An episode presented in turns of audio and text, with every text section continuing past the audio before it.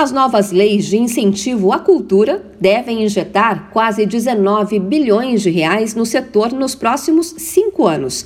Ativistas da cultura esperam que os recursos ajudem a fortalecer os trabalhadores do setor após dois anos de pandemia e restrição dos trabalhos desses profissionais. O dinheiro foi autorizado depois que o Congresso Nacional derrubou os vetos do presidente Jair Bolsonaro aos projetos Aldir Blanc II e Paulo Gustavo. A lei Aldir Blanc II prevê o repasse aos estados e municípios de 3 bilhões de reais ao ano pelos próximos cinco anos.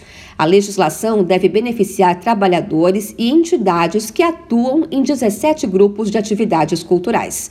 A ativista e integrante do Conselho Nacional de Cultura, Rita Andrade, acredita que os recursos devem chegar a todos os municípios chegamos com a Aldir Blanc em municípios, né, a trabalhadores e trabalhadoras da cultura que nunca tinham recebido nenhum tipo de recurso, não apenas do artista, do produtor, mas a gente está falando também das pessoas que estão ligadas ao artesanato, que estão ligadas à cultura popular, e ela se consolida agora, nos próximos cinco anos, gerando de fato uma grande transformação no setor cultural. Nós acreditamos muito nisso. A artista plástica Nádia Bassim, que trabalha com cerâmica no Distrito Federal, contou que conseguiu continuar trabalhando na pandemia graças à Lei Aldir Blanc I e espera a segunda edição da lei. Então, aquilo que nós ganhamos ganhamos, nós revertemos né, em outros serviços, como, por exemplo, comprar matéria-prima para continuar trabalhando. Então,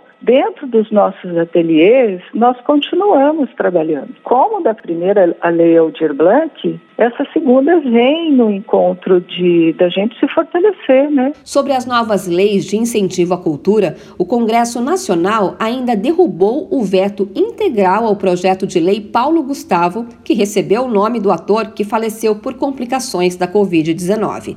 Nesse caso, são destinados em regime emergencial quase 4 bilhões de reais para compensar os efeitos da pandemia, em especial no setor audiovisual, que deve receber cerca de 70% dos recursos. De São Paulo, Luciana Iuri.